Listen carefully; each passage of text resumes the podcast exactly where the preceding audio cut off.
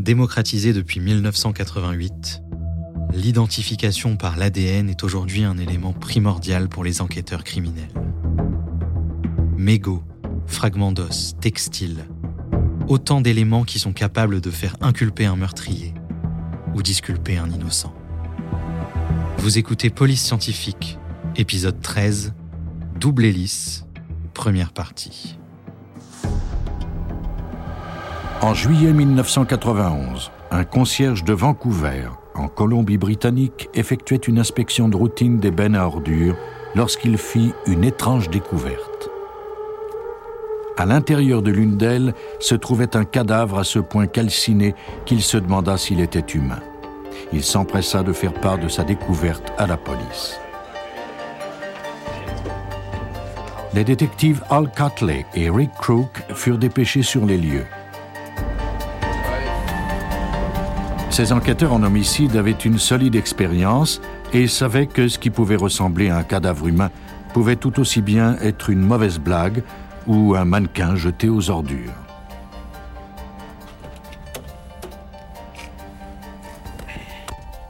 Ils espéraient que c'était bien ce dont il s'agissait. Mais ils devaient d'abord s'en assurer.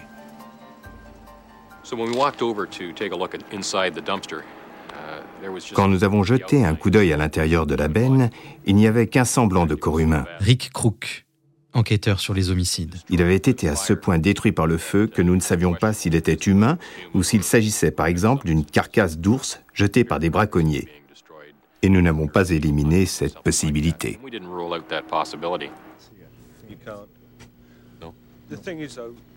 Les enquêteurs examinèrent la benne attentivement et notèrent le moindre détail qui pourrait se révéler important par la suite. Le feu était éteint depuis plusieurs heures puisque la benne était froide à leur arrivée.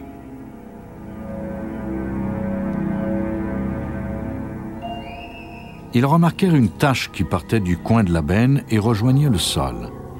La personne qui avait allumé le feu avait utilisé plus de combustible qu'il ne fallait. Un examen attentif du contenu de la benne confirma qu'il ne s'agissait pas d'une fausse alerte. Au milieu des cendres des boîtes d'ordinateurs et de vieux papiers reposait un corps humain. Après que les détectives eurent tout noté, ils commencèrent la délicate tâche de recueillir ces restes fragiles. Ils les déposèrent dans un sac conçu expressément pour les protéger, puis les expédièrent à la morgue pour les faire analyser par un pathologiste tout ce qui avait pu résister aux flammes fut également recueilli et conservé. À l'analyse des lieux, les enquêteurs constatèrent que le meurtrier avait soigneusement choisi son site. Il s'agissait d'un parc industriel entouré de buissons et fermé le week-end. En fait, nous avons découvert que des gens sont passés en voiture à peu près au moment où l'homicide a dû se produire. Et personne n'a rien vu. Al Katli, enquêteur sur les homicides. On pouvait fort bien passer par ici sans vraiment voir ce feu. Très souvent, les enquêtes d'homicide sont résolues en 24 heures lorsque les détectives suivent des pistes encore fraîches. Mais dans ce cas-ci, le feu s'était éteint depuis quelques jours et il n'y avait aucune piste à suivre. Si le meurtre s'était produit seulement cinq ans plus tôt, Crook et Catley n'auraient disposé que de leur seule intuition et talent pour trouver des réponses. Mais au moment de cette enquête, c'est-à-dire en 1991, ils savaient qu'ils avaient des alliés au laboratoire. Un outil puissant venait de s'ajouter à l'arsenal judiciaire, l'analyse de l'ADN. Les détectives disposaient maintenant d'autre chose que des seules fibres pour les assister dans leur travail. Une seule cellule suffisait pour résoudre une enquête. Tout comme les sinuosités des empreintes digitales, notre code d'ADN est unique. Mais il est bien plus difficile à cacher. Son identification est partie intégrante des nouvelles technologies de la criminalistique. Aujourd'hui, les scientifiques parviennent à recueillir l'ADN dans la sueur d'un chandail, la salive derrière un timbre-poste ou le sang séché. Il est également possible de prélever des particules de peau logées sous les ongles d'une victime.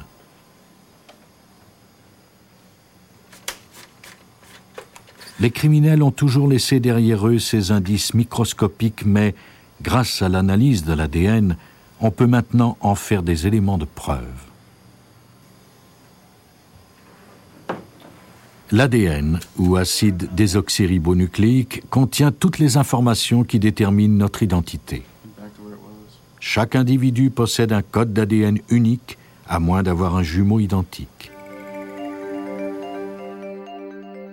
L'ADN est si petit qu'il est contenu dans le noyau de chaque cellule. Il est en forme de double hélice et ressemble à un escalier en colimaçon.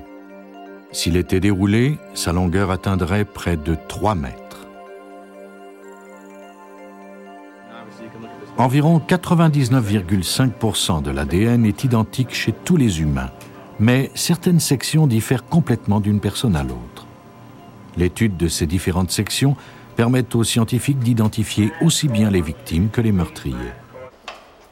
À Richmond, au service des sciences judiciaires de l'État de Virginie, Paul Ferrara dirige l'un des laboratoires d'ADN les plus modernes aux États-Unis. Cette technologie est si sensible que si je commettais un crime violent, il me serait très difficile de ne rien laisser derrière moi. C'est tout ce que cette technologie requiert. Un seul petit morceau de moi-même qui contient une cellule et son noyau, et me voilà en très mauvaise posture. La chaleur est le principal ennemi de l'ADN, et le feu cause un réel problème aux analystes qui recueillent l'ADN sur la scène d'un crime. Une semaine après la découverte de la victime, Crook et une équipe de pompiers reconstituèrent le brasier afin d'obtenir plus d'informations sur le crime. Le meurtrier avait, intentionnellement ou non, laissé le couvercle relevé, ce qui avait créé un courant d'air à l'intérieur de la benne et avivé les flammes.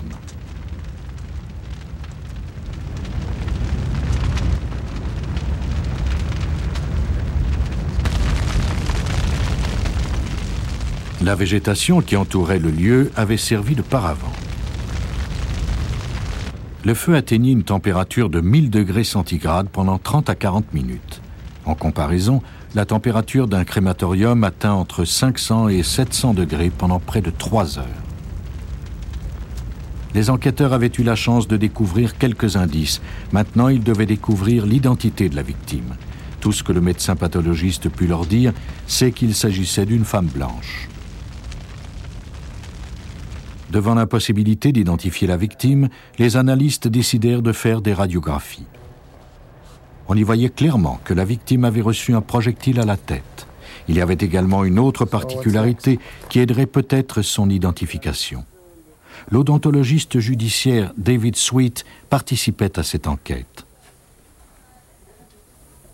Les dents, à cause de leur dureté, sont les éléments les plus difficiles à détruire chez l'homme. Lorsque des corps sont difficiles à identifier, on fait appel aux odontologistes pour analyser les dents des victimes. L'état des dents, par exemple leur usure, peut révéler bien des détails de la vie d'une personne.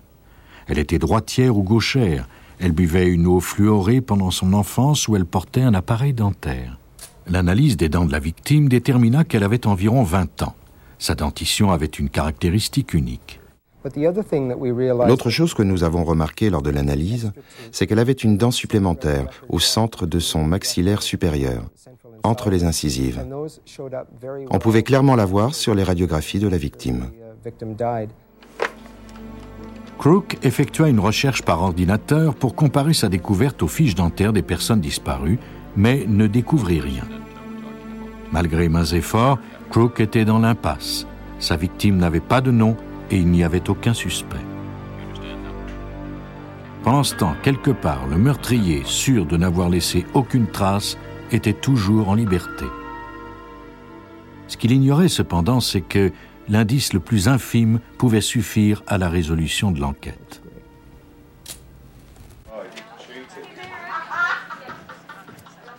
Pendant deux jours, le détective Al Catley poursuivit des fantômes.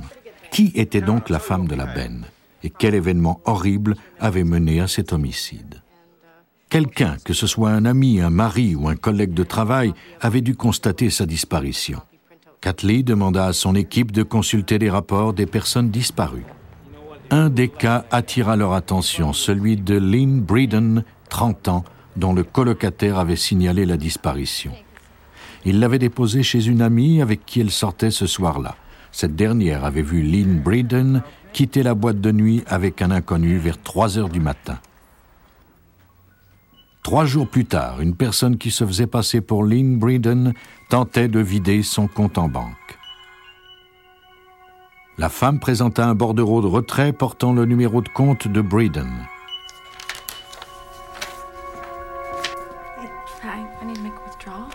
La caissière, consciente que la cliente n'était pas celle qu'elle prétendait être, se mit à lui poser des questions.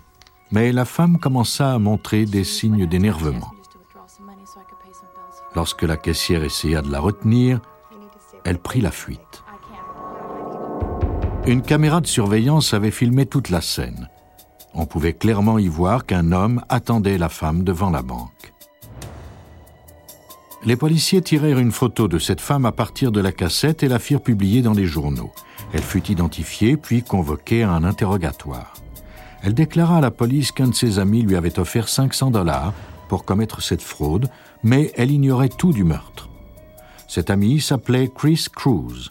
Il était stripteaseur et son nom d'artiste était Tony Devons. Les détectives le firent surveiller et le convoquèrent finalement à un interrogatoire. Ignorant qu'il était déjà surveillé, Cruz gara sa voiture à deux pâtés de maison et marcha jusqu'au poste de police. Les agents qui le surveillaient avertirent immédiatement le sergent Crook que Cruz cachait peut-être quelque chose dans son véhicule. Lorsque Cruz arriva au poste, la police lui demanda l'autorisation de fouiller son véhicule. Il leur répondit que la voiture était chez ses parents dans une autre localité. Les enquêteurs, conscients qu'il mentait, l'informèrent qu'il l'avait vu garer sa voiture et qu'ils étaient en droit de la fouiller sans mandat de perquisition. Il accepta à contre-cœur et leur remit les clés.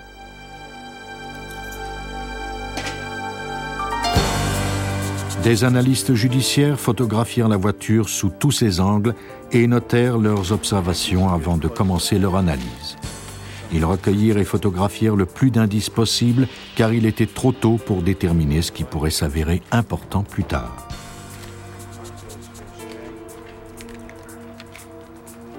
Les spécialistes travaillaient en équipe. Certains d'entre eux analysaient les indices pendant que d'autres notaient leur emplacement. Ils découvrirent des taches de sang sur les parois latérales et à l'arrière de la voiture. Ils notèrent minutieusement la position des gouttelettes afin d'établir d'où le sang avait été projeté sur l'auto. Cette information serait cruciale lors de la reconstitution du crime.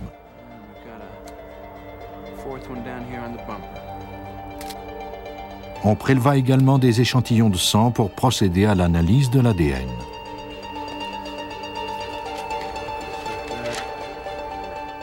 Les spécialistes fouillèrent ensuite la voiture de fond en comble. Ils examinèrent les objets personnels posés sur le siège arrière dans l'espoir que l'un d'eux leur indiquerait l'identité de la victime.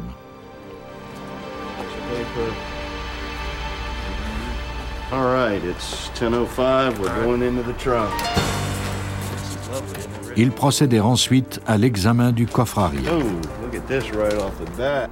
Ils y découvrirent un bidon d'essence et d'autres objets recouverts de sang.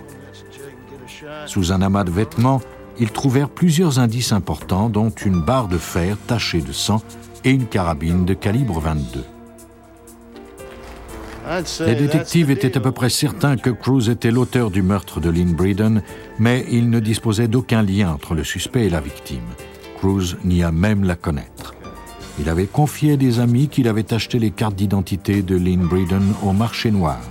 La police ne pouvait pas prouver que le sang de la voiture était bien son sang à elle.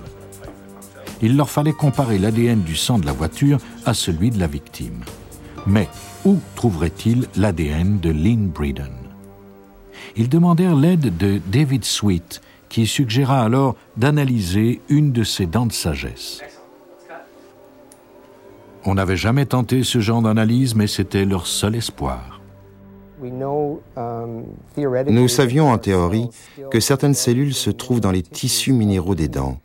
et que nous pouvions peut-être ouvrir la dent et en retirer ces cellules pour ensuite en extraire l'ADN, puis effectuer les analyses appropriées. Une dent est en quelque sorte une armure qui protège des tissus vivants. Sweet espérait que les tissus qui se trouvaient à l'intérieur de la dent de sagesse avaient échappé au feu, protégés par l'os de la mâchoire. Il commença par couper la dent de sagesse, de la couronne à la racine, mais aucun tissu ne se trouvait à l'intérieur. Il eut plus de chance avec l'autre dent de sagesse. Il y avait bien des tissus cette fois-ci, mais Sweet ignorait si l'ADN qu'il contenait avait été détruit par le feu. Il l'envoya au laboratoire pour la faire analyser. Il ne lui restait plus qu'à attendre.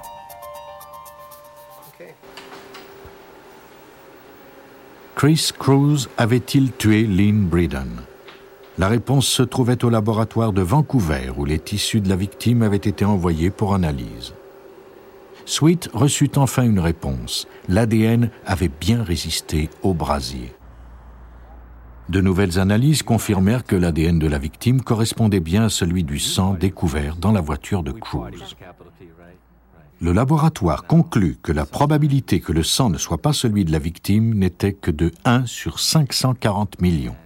Sweet venait de démontrer que Lynn Breeden s'était bien trouvé dans la voiture de Cruz la nuit de sa mort. Après avoir été confronté à ces faits, Chris Cruz passa enfin aux aveux. Les enquêteurs purent alors reconstituer le scénario probable de cette nuit fatale. Breeden avait emprunté une importante somme d'argent à Cruz. Ce dernier voulait se faire rembourser. Lorsque Breeden avait refusé de le payer, Cruz avait perdu patience. Inquiète, Breeden était sorti de la voiture.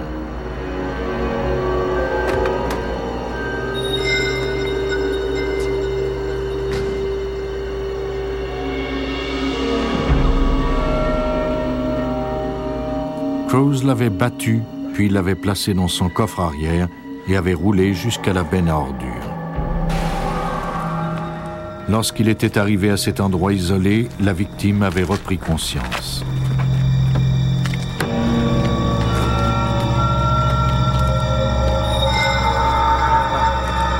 Chris Cruz l'avait alors tué.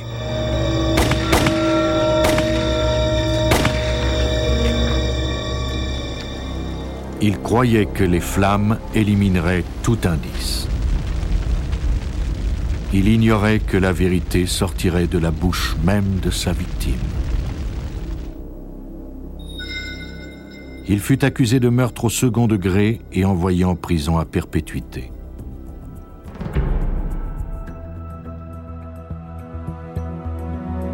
Vous venez d'écouter Police Scientifique. Si vous avez aimé ce podcast, vous pouvez vous abonner sur votre plateforme de podcast préférée et suivre Initial Studio sur les réseaux sociaux. Police Scientifique est un podcast coproduit par Initial Studio et New Dominion Pictures, adapté de la série documentaire audiovisuelle New Detectives, produite par New Dominion Pictures. Cet épisode a été écrit par Steven Zorn et Lynn Waltz. Il a été réalisé par Greg Francis. Production exécutive du podcast, Initial Studio. Production éditoriale Sarah Koskiewicz, Mandy Lebourg et Astrid Verdun, assistée de Sidonie Cotier. Montage Camille Legras, avec la voix de Benjamin Septem-Ours.